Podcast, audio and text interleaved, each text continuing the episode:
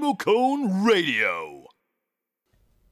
各界から面白い連中、マーベルズをゲストとしてお招きし、我々が目撃してきた驚嘆すべき者たち、マーベルズを語り倒す。それがリモコンラジオマーベルズ。えー、カチッと始まりました。どうもこんにちは、四条明です。はい、どうもこんにちは、かがせです。今回のゲスト、マーベルズは、えー、ナレーター MC としてご活躍されているマックスウェル・パワーズさんです。はい、こんにちは。リモコン・ラディオ・マーヴェルズ。あれ？なんかオープニングとなんか声が被ってる気がするけど。ありがとうございます。えー、っと、マックスさん、えっと、2度目の登場になりました。ありがとうございます。はい、また呼んでくれてはいありがとうございはい、ます。もうお帰りなさいですよ。ウィルリターンですよ。そうなんですよ。えっと、まあ、その、えーマーベル好きのゲストを各界から呼び寄せて、で、あの、MCU、まあ、主に MCU について語っていこうという、このリモコンラジオマーベルズの企画なんですけれども。えっと、そうですね、最初にあの、マックスさんとお会いしたのもマーベルきっかけだったので、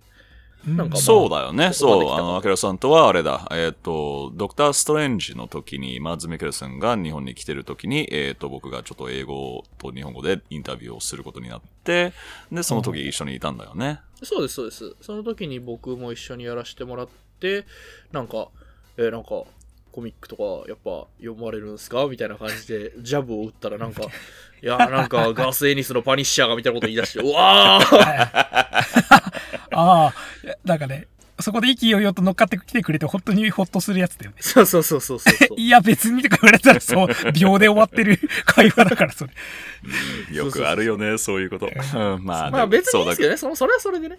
それはそれで、そう、これからなんかそこの世界に入り込める楽しみがあるかもし、が待ってるかもしれない人かもしれないしね。うんそうだけど僕はだいぶ昔からこの世界に、はい、ねドハマりしていまして、それを今度はなんか仕事に関連させることができるなんて本当にもう夢のようなもんだけど、いやー、本当にでもね、楽しいよね。そうですよね。まあその、あの、MCU は、まあ MCU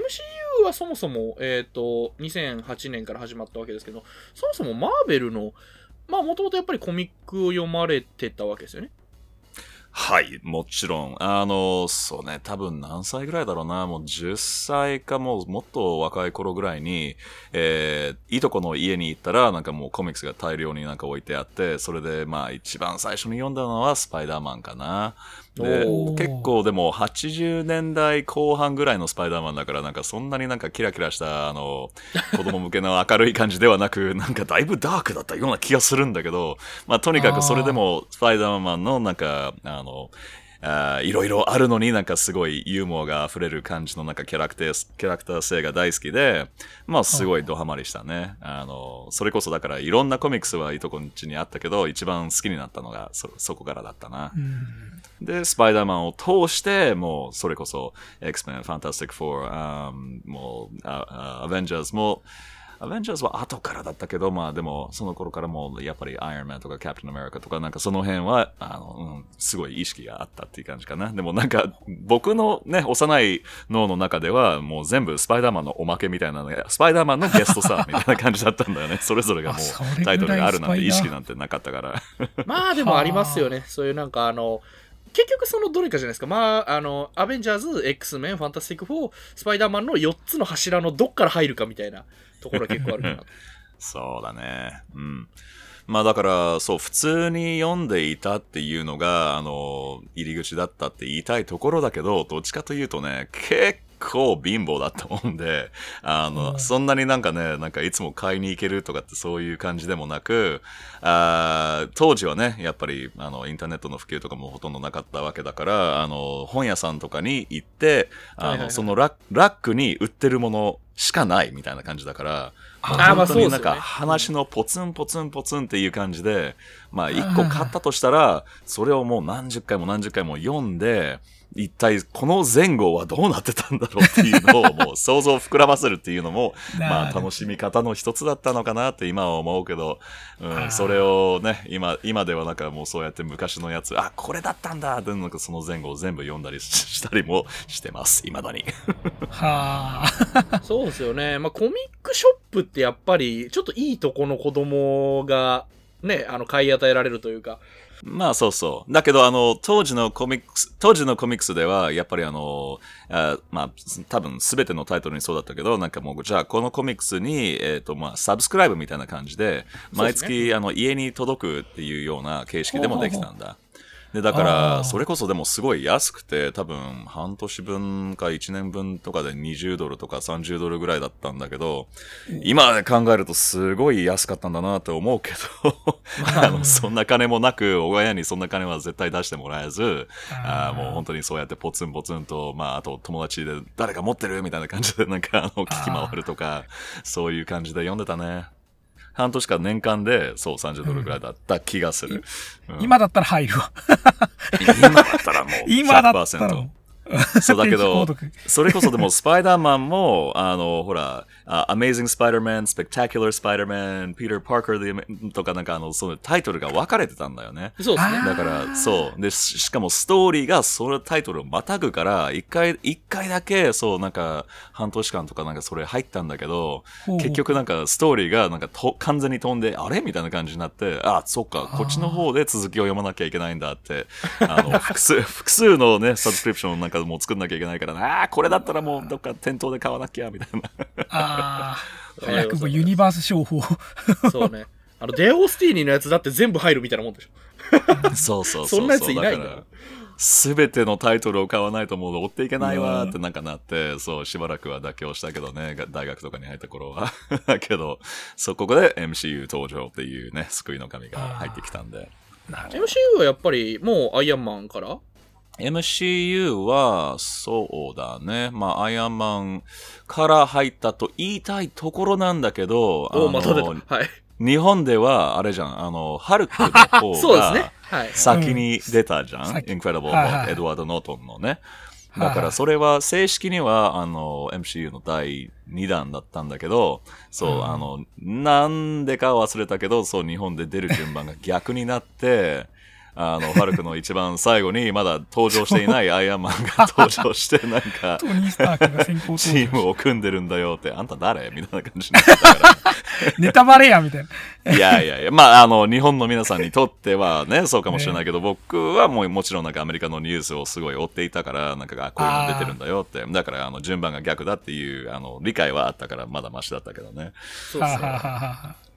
確かに。あれも、なんか映画ファンの中では、一部からは結構叩かれてた記憶はあるんだよね。なんかもうすでにやっぱ繋がってるって話を聞いてて、アイアンマンからやる、が一作目って言ってたのに、なんでインクレディブル・ハルクやねんってなってて。そう。で、ラスト見て本当だこれっていう。順番ダメだこれっていう。そうなのよね。あの、なんで順番通りにしなきゃいけないかが分かるのがネタバレなんだよね。そう。だから、それは見てわかるんだよね。そう。見る前は別にいいんじゃねえの それぐらいって思ってたら、いや、これはダメだってなるっていう。うん。まあでも本当に、そああいう、だからね、そう、映画、映画、あの、マーベルの映画同士のつながりを見ていて、あの、すごい思い出さされたのが、やっぱりそのサブスクリプション系のコミックスで、なんか全部読んでないと、なんか追っていけない話になってしまうっていう、あ、ああの時期からなんか、ああ、なるほどね、ってなんかすごい思ってたんだ なるほど。それの再現みたいにも思えるってこと。そうそうそう。あ。だからコミックスでは、まあ正直だってあんまりうまくいかなかった売り方だったわけじゃない？あの、こうやってなんかクロスオーバーをいっぱいやって、なんかもう全部買わなきゃいけないようにするっていうね、売り方をしてたのが、あの、結構一時期コミックス業界すごい低迷していたわけだけど、なんか映画だったらこれはいけるんだっていうのがなんかすごい、あの、改めてみんな関関心だなと思って。そうそう、ね。いや、でも、それ考えたら今の子供って、言う、言うてほら、あの、なんだかんだ言っても映画、ヒーロー映画って子供のものじゃないですか。あ、キやっぱりラさん、ちょっとおじさんっぽいこと言い始めてるぞ。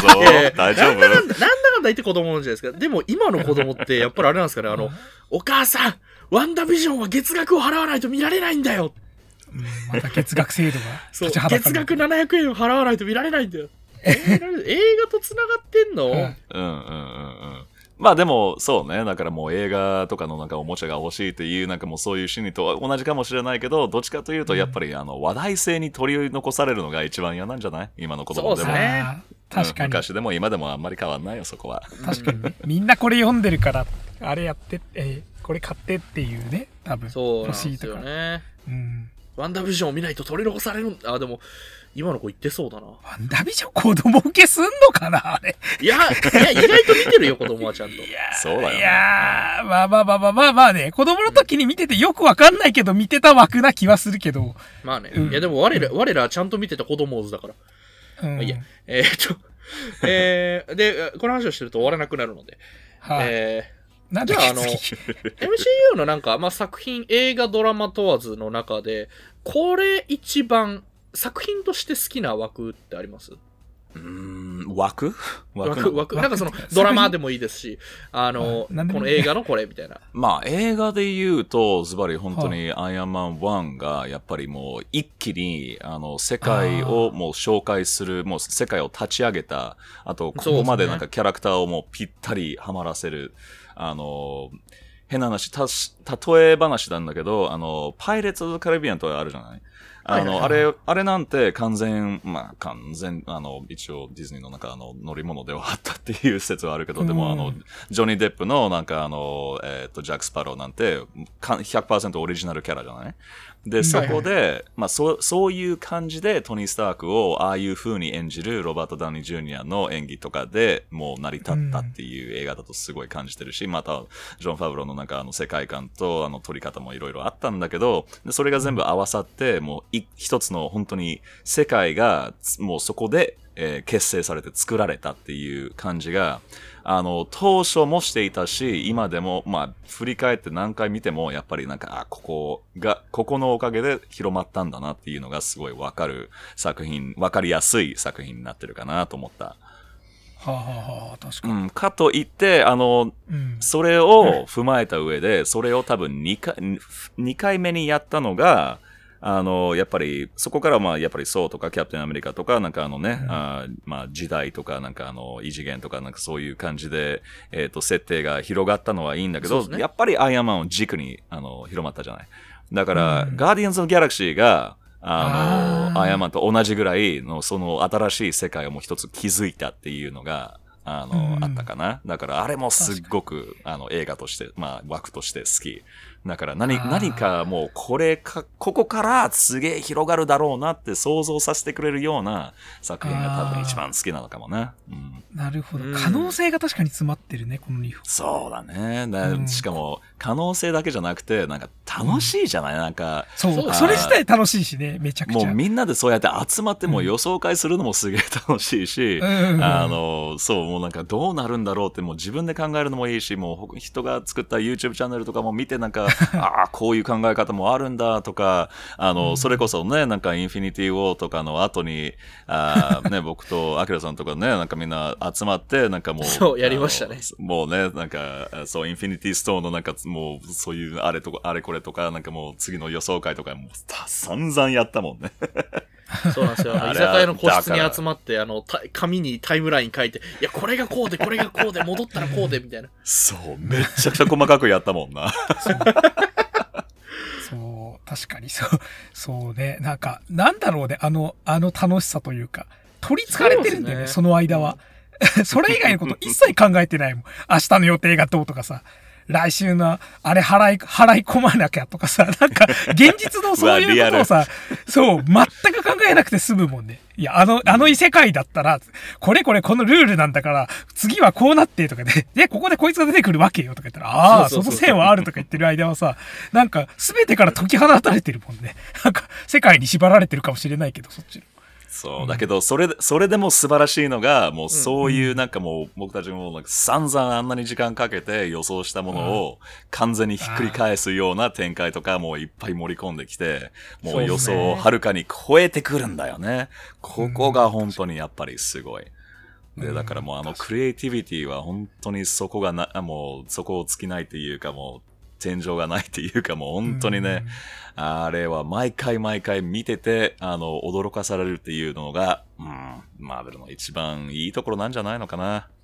そうですね。なんか、こねくり回したやつをひっくり返される快感というか。うんうん、うん。すごい。マーベル、驚かされるのが快感っていい。ま、マーベルだ、まさに。マーベル。そうですね。でも実際そのなんだろう、あの、あれこれこれ繰り回せるだけのなんかこの遊び場がどんどん広がっていく感じ、奥にもだし、その広さもだし、どんどん広がっていく感じはやっぱり、アイアンマンとか、ガーデンズ・オブ・ギャラクシーとかありましたね。うんなんかだって実際そのほら、あの、みんなで集まってる時もなんかこの、もう一つの世界があるかのように、かのようにっていうかあるんだけど、うん語りますもんね、みんな。あのいや、でもそれだと底ビア協定的にはどうなのみたいな。確かに。今あいつどこ行ったっけって話必ずなるからね。うん。あいつは今多分、いや、あそこで多分今治療を受けてるはずだから、ここでは参加できないとかさ、なんか、なんでそんなシフト表みたいなのが頭の中で出来上がってんのかって話なんだけどさ、そうそうこの人って戸籍とかどうなってんのみたいな。そうそうそうそう。今死んだ扱いではみたいなね。みんな知ってんのかな、この人のこととか散々言うから。うん。うん、まあさ、ワンダービジョンの中でも、それが少しずつ、なんかそのブリップっていうか、あの、なんかみんな消された、戻ってきた人たちとかのね、戸籍はどうなってんだっていう、それこそ、なんか もうあちこちでなんか取り扱われそうだけど、それだけでも、もみんなご飯食べられますからね。実はこの時、うんあの、法的な手続き書類みたいなやつが、あの、し資料集とかで出たらめちゃめちゃ面白いですよ。水道代とかあいつらどうやってんだろうみたいな。確かにね。いやー、もう、うん、確かにそれだけで一つの世界描けるもんね。うんう。うん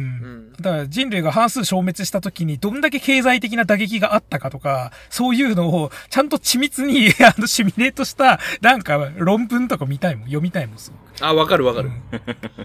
でも地球環境的には良かったとかね。いや、地球環境に良かったかどうか、まあ、あの、良かったのは良かったのかもしれないけど、あの、サノスの理論は、えっ、と、うんほら、宇宙になんか資源が、あの、増え続ける人たちには足りないってわけじゃん。だけうどん、エンドゲームを見てる限り、あの、動物たちもなんか半分に減らさ、減らされたわけでしょ。だから、よく、そうそう、確かにそう。だから生き物とか、もう生き物限定にするんだったら、それこそもう植物とかも木とかも、あの草とかも、うんあの、それ、コーンとかトマトとかも全部なんかもう生き物と分類するんだったら、あの、うんこれを全部宇宙中に半分にするって言ったら、あの、その資源の中、少なさは治らないわけ。そう。確かにそうそうなんですよね。俺、だ、だからね、俺あの時にあの、なんかだから指パッチンの対象になるかどうかって、あの、例えば植物星人うんがいたとして、うんまあグルートもそうか。ああ、そう。そうだよね、グルートが聞いてるでもグルートはう。そう、飛んだもんね。だから植物そうなんですよ対象だよ。対象、対象。うんうんだあれは植物も対象と見るのか、それともあれは動物扱いになったのか、あるいは、うんね、だからガス状生命体とかもいるわけで。そうそう。いや、だから、知的生命体っていう風に区切ってるのかなと思ってたんだけど、でもエンドゲームではほらなんか鳥が戻ってきたみたいな、そういうなんかそうそう、ところチュンチュンとか言ってるから。うん。そうなんですよね。そう、ね、で、あ家畜とかの、消えてたら、ね、鶏とか。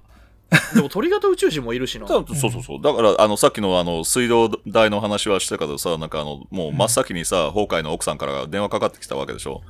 だから、うんえ、5年間、携帯料金払い続けたそうそうそうそう。ねえ、てか、家にいなかったら家の電話だって多分もう電話料金払ってないよね。多分、ローにあんなさ家にないし日本とかで暴れてるから。例えば、あの、あの世界にサンドマンがいたとして、あの、どれだけ水に溶かしたら指パッチンの対象じゃなくなる？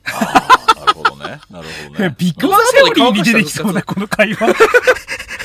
どうせ後で復活できるとして、うんあと水道にシンビオートを溶かした場合、どの、どれだけの量が、まあいいや。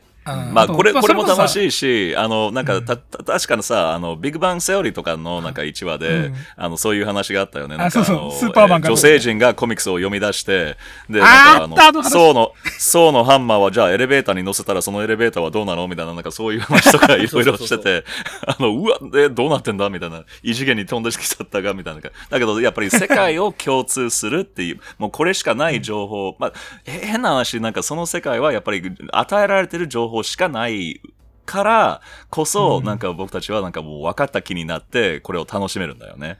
だから、そうね。そう。それもすごい、だから良さの一つだし、なんかそれで僕たちももうこういう話をしてるだけでも、やっぱりお互い何言ってるかもうはっきり分かるし、だけど、ここ、ここでだからすごいね、なんか難しい、なんか宇宙物理なんちゃらかんちゃらの話を出されたら、はあ、みたいな感じになって、なんかもう本当の宇宙だったらこうだよみたいなことを言われたら、はあ、うんはあ、はあ、だけどね、映画ではね、みたいな感じの話に持っていくと思うんだよねインフィニ。ティストーンがある以上とかさ、そういう話。そうそうそうそうそうそ、う。タイムストーンがあるから、もう時間はもう戻せるんですよ、この世界は、みたいなね、話にできちゃうから。そう。ルールのある世界という安心感が少しね。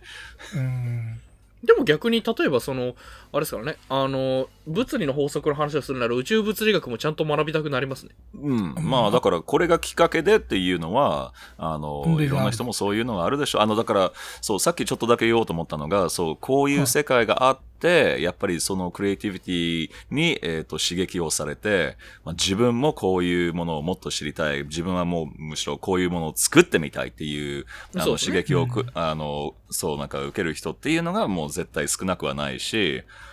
あの、確かゲームオブスローンズの作者のジョージャー・マーティンからの、えーファンレターが、あの、ファンタスティック4のなんか、あの、結構昔のやつの、あの、バックページにプリントされていたっていう、あの、のを誰かが見つけたの。まあだから、はあ偶然同じ名前の人かもしれないけど、もう完全にジョージ R.R. マーティンって書いてあるから、そんなになるような名前の書き方でもないし、彼はああいう、あの辺を読んでいたんだってなるとなんかすごい、ね、あの、それで自分の世界を作ってみたくなって、あれだけは、はもう流行らせたっていうこともすごいよね。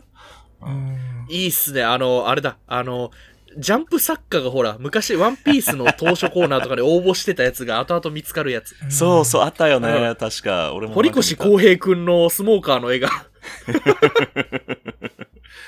そういうこともあるんだよなっていうのがすごいね。全部繋がっていく。素晴らしい。そこ、多分 MCU は多分あと5年10年とかしたら本当にそこから影響を受けた人たちが映画を作り始める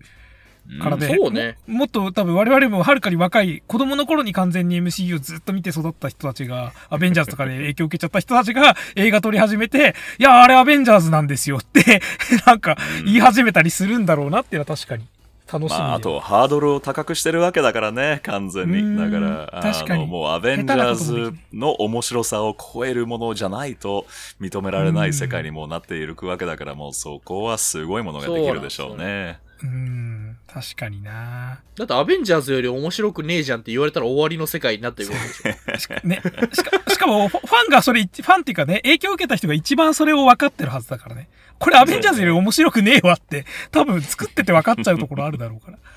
うん間違いない、間違いない。まあ、あれより面白いものを作れって言われて作れる自信はまあ誰にもないでしょうけど、ううんん。実際やってみたらそう、絶対やってみたらなんかもしかしたら超えてしまうっていうのは、うん、想像できるね。うんいや、楽しみだな。うん。で、それをね、多分我々は見たときに、いや、これ、いやー、すごいな、MCU の再来ですね、とか言って、いや、昔ねって、アベンジャーズって映画すごかったんだよ、あの時、あの時のオタクはさ、とか言って、もう懐かし話のように語りやば始めて。いやばい、すごい。二人ともなんかちょ、ちょっと今日おじさんみたいなこと言い始めてるな。なんか僕が一番年上な。そう。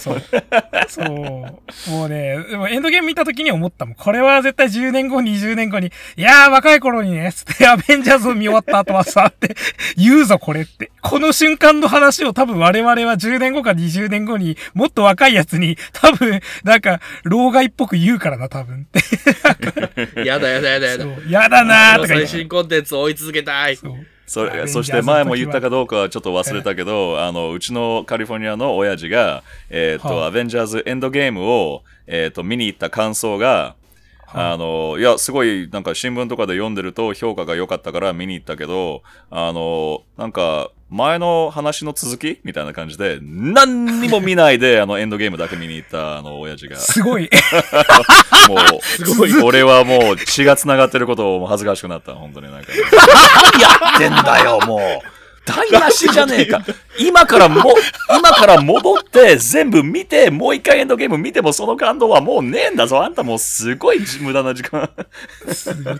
きなりエンドゲームすごいよ、確かにまあそうですよ。ぶっちゃけそうなんですよ。あの、どんな楽しみ方しようが個人の自由ですけど、うん自由だけど MCU に関しては。はさ、それはちょっとさすがに間違ってわかりまするとなんか言いたい。に。てか、つ続きって、続きぐらいは認識してほしい。もう、あの、その前の話がどうとかじゃなくていいから。っていうか、だからそうだよ新、新聞で評価読んだんだったらそれぐらい分かってろよっていうね。そう。最終作って書いてなかったのか、その新聞欄っていう。絶対パラパラっとしか読んでなかったの。多分タイトルと評判しか見てなかった。星になんかもう星4つ、はい、つって。そう、星、星だけで見てたとかね、そういうのはあり得る。親父め、もったいない。よし、じゃあ、えっと、ガーディアンズ・オブ・ギャラクシーみたいな話が出たところで、はいえー、じゃあ、推しキャラというか、この、このキャラクター一押しっていうのがあれば、うん。えー、っとね、もうね、それは難しいな。難しいですけど、もうな 何人あげてもいいですよ。映画でも全然ドラマでも大丈夫ですよ。うんあの、こ原の役者作でもいいですよの演技がとか。そうだね。あ、原作でもいいですよ。あの、全然 MCU に出てほしいキャラとかでも。うんあこれから期待したいそうです。ねいや、それこそでもね、あの、やっぱりもうせっかくここまで出来上がった MCU で、あの、ネットフリックスのなんかディフェンダーズとかがまだ MCU、はい映画のに誰一人も登場しないっていうのがやっぱりすごいもったいない点ではあって、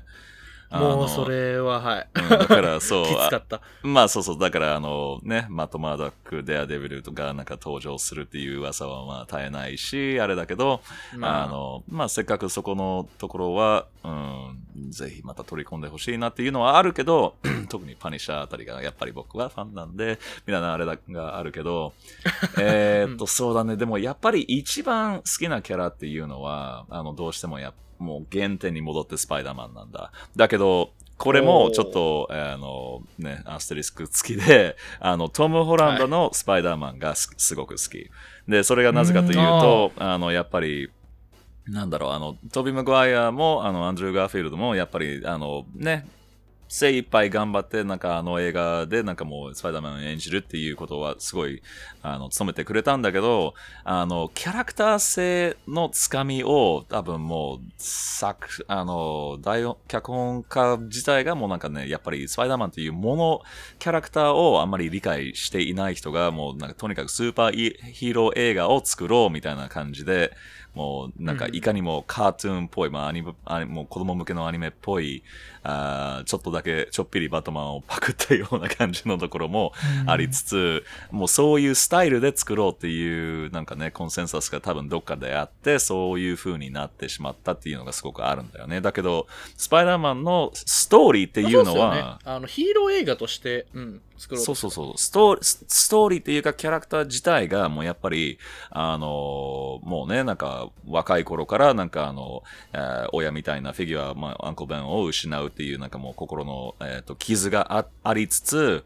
あんまりなんかあの、クラスとかに馴染めず、なんかもうこれ、こういうのって、もうスタンリーもなんかよく言ってたけども、誰でも共感できること。なんかあの、うん自分がちょっとなんか、みんなとちょっと違うんだ、みたいな感じのところから入って、それで本当に、あの、みんなと違う、あー何かを手に入った時に、それをどういう風に使うかっていう、もう本当になんかね、ヒーローストーリーのなんか、もう中心、中、もう核にあるところだと思うんだ。で、だから、あの、ね、あの、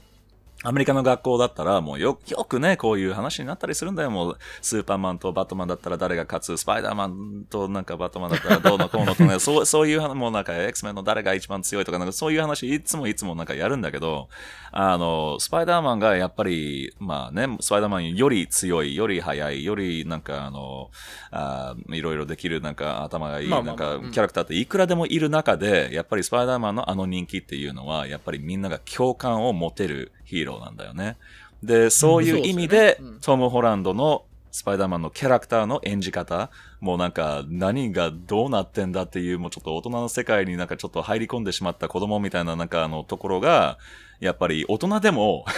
これは共感持てるところなんじゃないかなっていうのがすごくあって、まあ断然スパイダーマンかなと僕は思います。はい。うんいや、いいじゃないですか。そうなんですよね。トム・ホランドのスパイ、あの、やっぱスパイド、まあ、ヒーロー映画ではなく、スパイダーマン映画として見たときに、やっぱりトム・ホランドの、うん。あの、まあ、脚本もだし、あの、感じもすごいいいですけど、まあ、何より共感っていうところで言うと、時代に即したピーター・パーカー像を描いてるっていうのは、まあ、それはそれとして全然あるんですけど、うん。とはいえ、まあ、あの、コミックのピーター・パーカー像としてはやっぱトム・ホランドかなっていう。まあでもトム・ホのスパイディが、な、なんだろうね、一番万人向けの共感を得られるタイプ、いい意味で。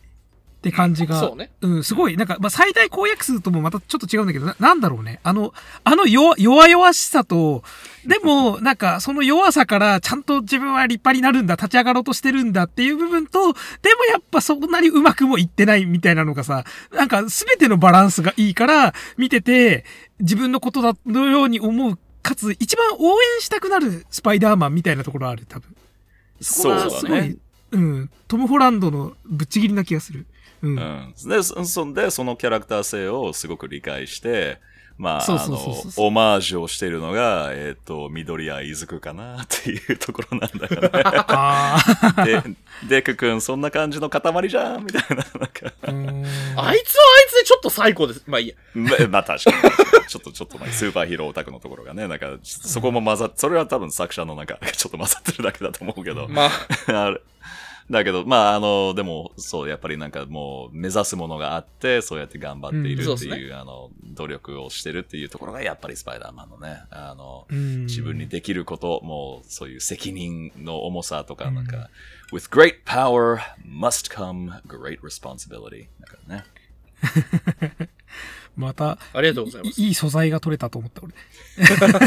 これ結構な、みんな間違えるんだよ。with great power comes great responsibility っていう風にね、あのみんな結構間違って言うんだけど、一番最初の方見ると、with great power must come great responsibility. 責任が絶対一緒に来なければいけない。一緒についてくるんじゃなくて、来なければいけないっていうね、言葉のちょっとしたニュアンスが違うんだよね。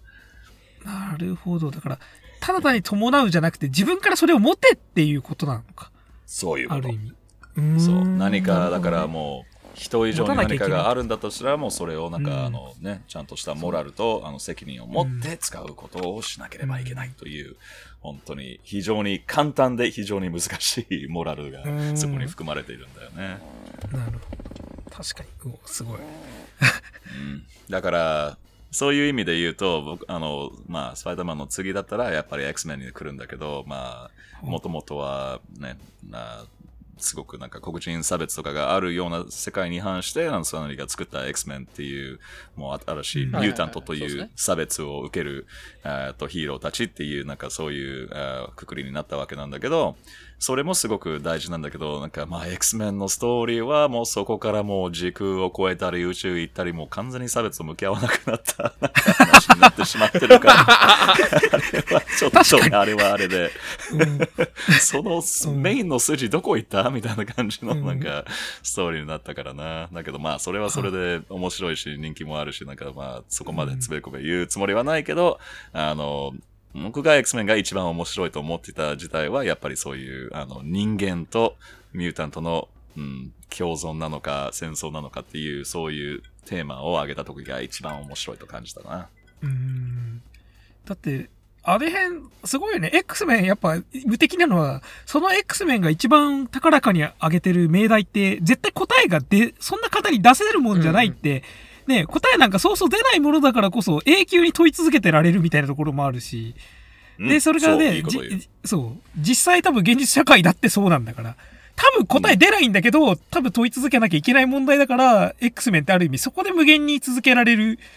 コンテンツだからめちゃめちゃ強いし、だからやっぱ何回見てもやっぱ心に響くのってやっぱそこなんですよね。うん、だから、あの、サイエンスフィクションも全般で言えることだけど、やっぱり、ああの、まあ、明るい未来を必ず描いてるわけじゃないじゃない？だけど、あの、うん。なんかもう、じゃあ、ひどい未来になった時はどうしてそうなったのかっていうと、なんかもうそういう、えー誰かのなんか強欲だったり、もう自然破壊だったりとか、そういうあのメッセージが込められたりするわけでもあるし、で、あ明るい未来だったら、なんかもうどうして明るい未来になったのかっていう話になると、なんかやっぱりこうしたし、ああしたし、みたいなもう問題を解決しできたからこうなってるんだっていう、まあ、えっ、と、スタートレックとかね、そういう、その辺の話で例えると、やっぱりなんか、まあ、こういういい未来になったのは、やっぱりあの、今ある問題を、あの、みんな団結して解決できたからっていう、あの、そういうストーリーもやっぱり、まあ、インスピレーションをやっぱりみんなに与えるし、まあ、なんかね、あの、こういう、なんか自分の親はこういう考え方だったから、なんかもう自分もなんとなくこういうふうに思ってたけど、なんかこの番組を見て、そうしたらちょっとなんか、あこういう、なんかいろんな人と話してみようってなって、で、それでもう意見が変わったっていう人も少なくはないでしょうね。世の中には。うんうんだから本当に、それがだからね、フィクションから あのノンフィクションも現実に変わっていくっていうのが、あの、こういうののいいところなんだよな。でもっともっと広まってほしいっていう思いもそれなんだよね。Remocone Radio! えっ、と、じゃあお次は、えっ、と、まあ、なんか MCU これまでなんかいろいろ見てきた中で、なんかこう、それにあの、まつわるエピソードとか、なんか自慢のグッズとかでも、なんかあれば。うーん、まあ、自慢のグッズというともう本当に一つぐらいしかないけど、あの、コミコンでスタンリーが、えっ、と、来てくれた時に、もう1時間半列に並んで、えー当時付き合っていた彼女を完全に放置して、えっと、スタンリーと写真を撮りに行ったやつかな。もうそれはもうね、フレームに入れて家に飾ってあるけど、うん、グッズとしてはやっぱりそれがすごく自慢のものの一つかな。あと、エピソードとしては、あ、別にそれで別れたとかっていうわけじゃないから。ああ、まあそうです。あの、ああのね、ちょっとこれ、もしかしたらあの、放送回的に前後するかもしれないけど、別のゲストの方も当時付き合っていた人とどうたらっつって、その人を 無視して MCU のどうたらって言ってたから、なんなんだオタクって思いながらな、みんなして、まあ、わからなくはないけど、さあっていう。プライオリティだよ、プライオリテうんィ。いやー、と言っちゃおと言っちゃダメだね。うん、だけど、まあ、あの、まあ実際ね、その、同、同列ぐらいにね、その自分がね、その人生を捧げて愛せるだけのコンテンツがあるのが一番ですね。うん、まあ、っていうか、俺は一応なんか一緒に撮るってなんかあの、オファーはしたけど、なんか、いや、並ぶのがめんどくさいから私なんか見てるわ、みたいなことを言ったから、あの、はい、じゃあ行ってらっしゃい、みたいな感じで。まあ、とにかく。MCU にまつわるエピソードがあれば教えてくださ。はいい、はい、はい、すいません。えーっと、MCU にまつわるエピソード、そうだな。まあ、あの、それこそでもね、ちょっと MCU にまつわるエピソードでもあるし、あの、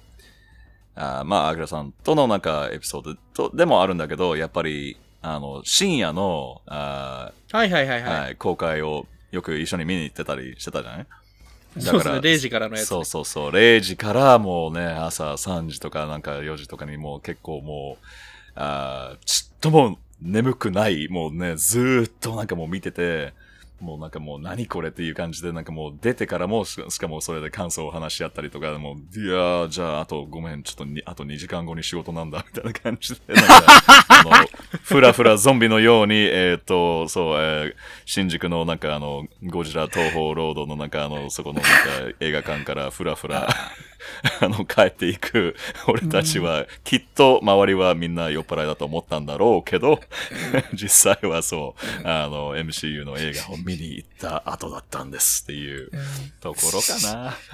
いやー、なすごい。それ、それいいな。ドラマになるな、それ。思い出になるんだよな。うんうん。いや、でも本当にそこはおかげさまでっていうところで、なんか、たすごい楽しかったし、なんかありがたいや。あそうですねの、じゃないと、そのスケジュールでもういつ見に行けたかわかんないし、もうそそこを無理やりなんか、しかもね、初日とかになんか行けたのはすっごく、うん、あーまあ、自分の中ではめちゃくちゃ嬉しいことだったな。カウントダウン上映とか懐かしいな、もう。なんか、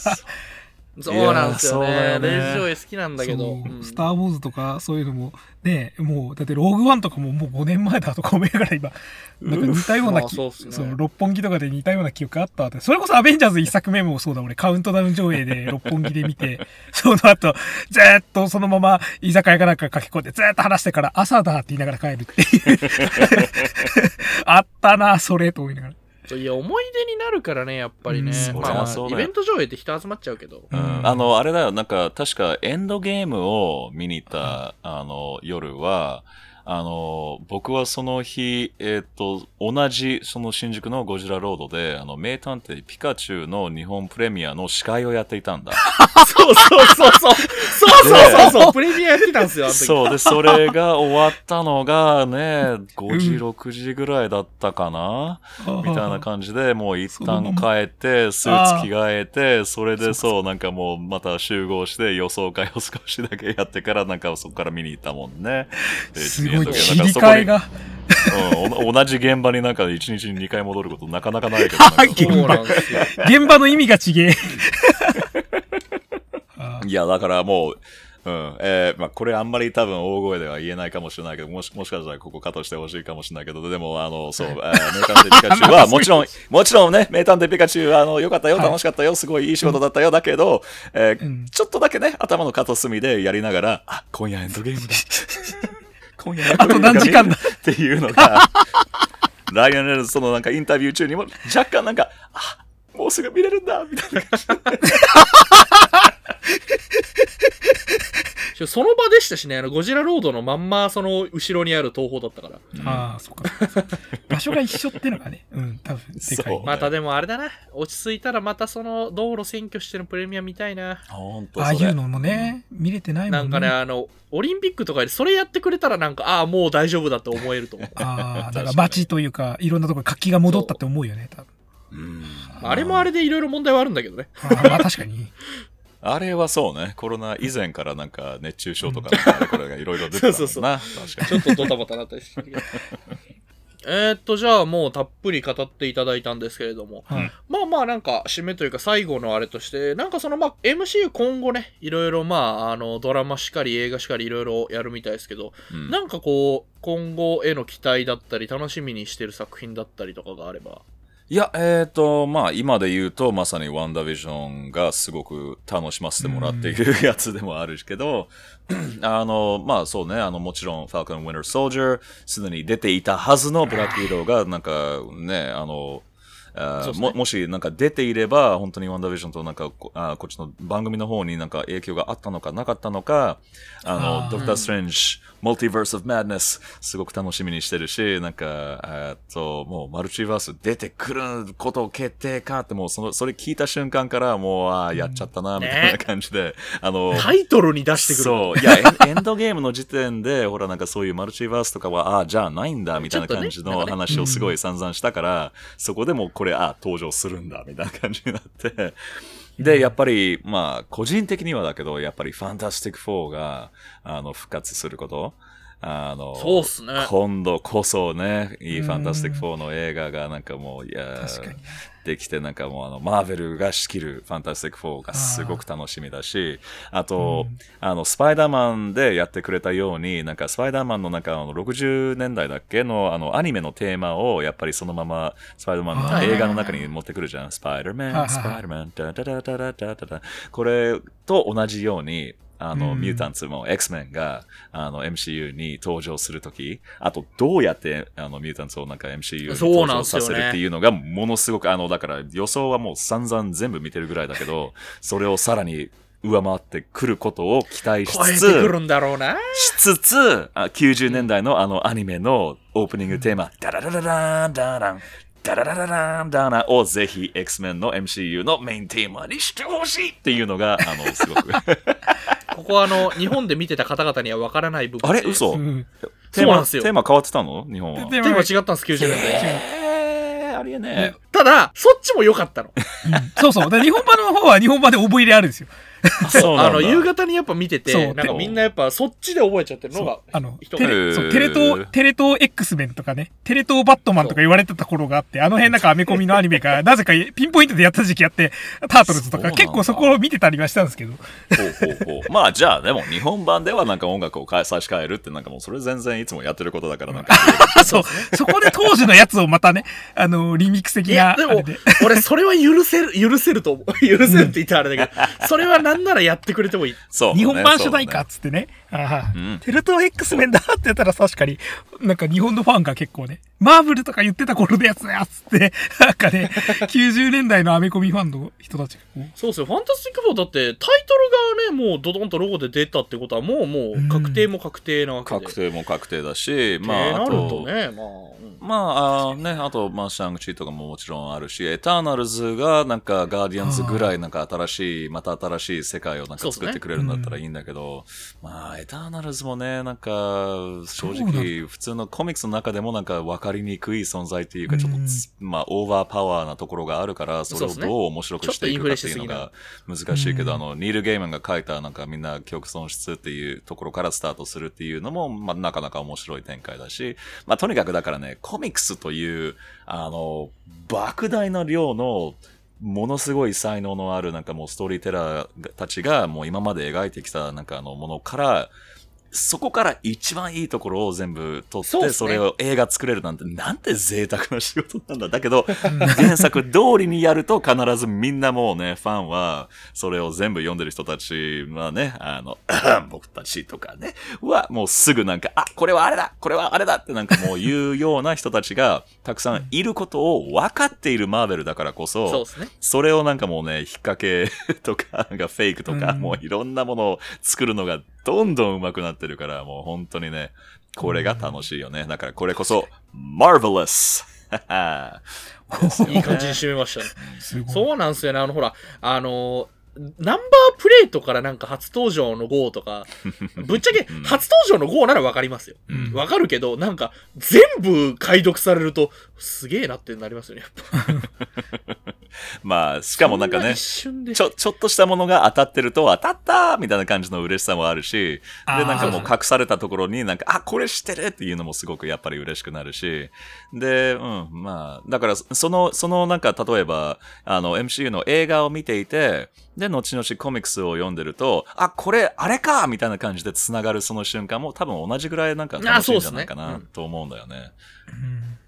だからもうそう、これ、もう今までも、これからも本当にマーベルありがとうっていうところだよね。なんかすごい楽しみを増やしてくれた ものであるからね。いや、すごい。でみんなとこの世界を共有できてマジで俺は嬉しいぜ。あーすごい。なんか、なんだろう。ね、コミックファンから来た人ならではの、さらに、多分これ完全にコミックのこと知らなくても、なんか、なんでそんなに MCU ってじゃあすごいのとか面白いのって言われた時、多分、この、今回のマックスさんの話を聞けば、あー、なるほどねって、多分、納得できるような 話になってたな、今回っていう。はあといいね。まあだから、ガキの頃の僕がもう本当にそうやってなんか、ストーリーの途中のコミックを一冊拾って、なんかもうこの話へえ、面白いけど、なんかその前と後はどうだったんだろうっていう想像を膨らませるっていう点でも、やっぱり、あの、わかりやすいと思うし、だから、あの、変な話、もう長続きしてるシリーズって、やっぱり入り込みづらいじゃん。なんかもう入り口がわからないって、これ多分前もなんか少し話したと思うけど、入り口は何でもよくて、興味さえ持ってくれれば、そこから広がる世界がとにかく、とんでもなく広大なんだっていうのがね。あの、うんで、これが楽しいと感じれる人は、まあ、あの、俺たちと一緒にこうやって世界を共感できるっていうことなんだよね。あ まあでもそうっすよ。あの、これを、なんかその、おわ、もっと見たい、もっと奥に行きたいっていう感覚？なんかその知識じゃなくて、やっぱその、ワンダーを持ってる人たちは、やっぱりこう、もうみんな仲間ってことで。ああ、なんか俺めめんどくせえこと言い出しちゃった。ままだあんの？これも見なきゃいけないの？めんどくせえってなる人はもうそう、そこ止まりになってしまうよね。ーうん すげえ。みんなおいでよ、マーベルの世界へ、みたいになってる。そう、そうだよ。前に進もうとする意志こそが。うんいやん、いいじゃん。というわけでね、あの、また、いろいろ落ち着きまして、あの、マーベル関係のイベントされる方は、見てますか、ね関係者の皆さん。はい聞いてらっしゃいますか？そうだよ。僕ももっとマーベル関係の仕事をしたい。したいをさせてぜひあの。ぜひ、うちの、うちのじゃない。うちのじゃないです。うちのじゃない。うんぜひ、あの、マックスルパワーズさんよろしくお願いします。今回のね、あの、随所に出てきたいろんなね、コミックやキャラクターの名前をすげえ、毎回いい声、いい発音で読んでたのも、きっと伝わったと思う。そうですよ。あの、え MC にしたらあれですよ。言い間違えないから、オタクから反感買わないっすよ。そうだよ。そうね。あと、あと、じゃあ、あるよ。さ最後に、最後に一エピソードいい？はい。あ、どうぞ。あの、エンドゲームのプロモーションイベントで司会をさせてもらったことがあるんですよ、僕。で、あの、韓国じゃなかったっけ？そうそうそう、韓国に、あの、日本のファンを10人ぐらいだっけな？を呼んで、あの、特に、とにかくそこでなんかあの、まあ、まあ、あの、アベンジャーズのそのイベントが見れるっていうことで、あの、そっちに、あの、呼ばれて、で、とにかく、えっ、と、その、確かもう一晩泊まって、その二日目の時に、あの、みんな一つの部屋に集めて、なんかまあ、交流会みたいな感じで僕が司会やって、あの、はいはいはいはい。とにかく、なんかあの、何かが、あのね、あるんだよ。あるんだっていうのをなんとなくみんななんか多分察してたんだけど、もう僕がもうずっとエンドゲームとかの話とか、なんかもうコミックスとかの話も、なんかもうみんなどうどうしてマーベルが好きなのっていう話を多分、えー、20分、30分ぐらいは、あの、繋いでずっと喋ってたの。で、なんか、みんな、で、みんな、で、みんなそろそろ、な、なんでこんな話をずっとこの人となんかこんなにしなきゃいけないの？って多分思い始めてた頃に、ようやく音楽きっかけ、エンドゲームのテーマソングがかかって、で、あ、やっと来たと思って、あの、ちょっとだけ遅れて到着した、Ladies and gentlemen, Robert Downey Jr. ってアナウンスをして、ロバート・ダウニー・ジュニアが登場し、みんながギャーってなんかさっきまでの20分のことを多分全部記憶から消えて、そこそこで少しだけトークショーを、えっ、と、させてもらったのよ。で、僕が、あーみんなから日本語の質問を英語でなんか訳して、なんか彼に聞いて、という、そういうやりとりを、あの、させてもらったので、それも楽しかったんだよ。だけどもう、なんかそうそうあれ多分来るまでのあの時間をもうどうやって引っ張っていくかっていう。っ ていうか、そう。てかもう、なんか今の話自体がエンドゲームのクライマックスかって。そうそうそう。マックスさんが一人でね、あの、必死にそう、戦って時間稼ぎをしたら、やっと来てくれたって。オンエアレフトじゃんと思って。だって、トータルが。超かっこいい、これ。アイアンマンが登場するまで俺が繋いだっていう。すげえ。アベンジャーズ到着まで俺はも持ったぞ、みたいな。すごいいいサプライズにもなったし、もうなんか、うんまあ、そ、それを言われるのは確かにそうかも、マーベルらしい展開だったかもしれないけど、あれはすごく楽しかったし、やっぱりなんかもう、あの、直接、もう僕が訳しながらなんかやっぱりあの、そうやってなんか日本のファンと直接つなげられたことはすごい未だに誇りに思っている仕事の一つです。そうですよね。すごい。じゃあまあ、そんなところで終わっとくか。じゃあ、いや、ありがとうございます。ごめんね、ちょっとなんかいい、これ、こいやれ、これ、最後ちょっとなんか、あ、やっぱりこれ言わないといけないかな、みたいな。言った、言ってよかったです、これ。イェイ。いや、わかりますよ。いいところってありますよね。なんだ、それといや YouTube の動画のリンクも貼れる、ここに。まだあるのかな？わかんない。ね、なんかね、俺もあの時、あの時見たのはあんだけど、記憶は確かまあ、というわけで、えっ、と、今回のリモコンラジオマーベルズどうでしたでしょうか？あの、またこのご感想だったり、マックスさんへのメッセージ、マックスさんへのメッセージは別にリプライでいいと思うけど、あの、に。我々はあんま返す必要はあんまないね。タタグしてくれれば、あの、俺返事するから、多分。あの、ありましたら、あの、ハッシュタグリモコンラジオ、カタカナ7文字リモコンラジオの方か、えっ、と、メールの方でも、えっ、と、受け付けておりますので、えーぜひ皆さんよろしくお願いします。はいえーでは、えー今回もありがとうございました、マックスさん。またお越しください。はい、こちらこそです。Thank you very much.、Uh, it's been marvelous. And, okay, yeah. もう本当にありがとう。いつもこれ楽しいよ。酔ってます？いやー、そんなに今回のリモコンラジオいかがだったでしょうか？チャンネル登録高評価よろしくお願いしますいやー映画って本当にいいものですね